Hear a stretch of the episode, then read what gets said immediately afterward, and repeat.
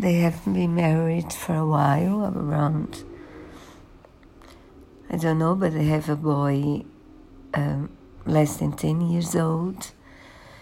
And she thinks that she gave up her dreams to follow his dreams. She didn't even want to live in New York anymore. And her family is from Los Angeles.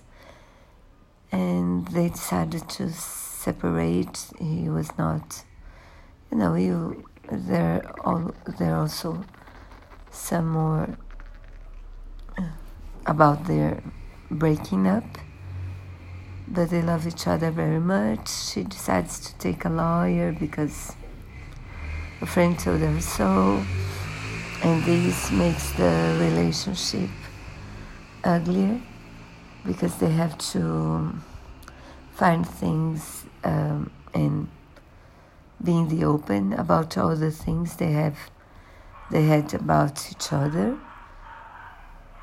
but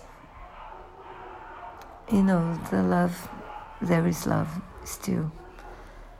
And I loved the movie. I thought it's very sad because it was, they had everything to keep together.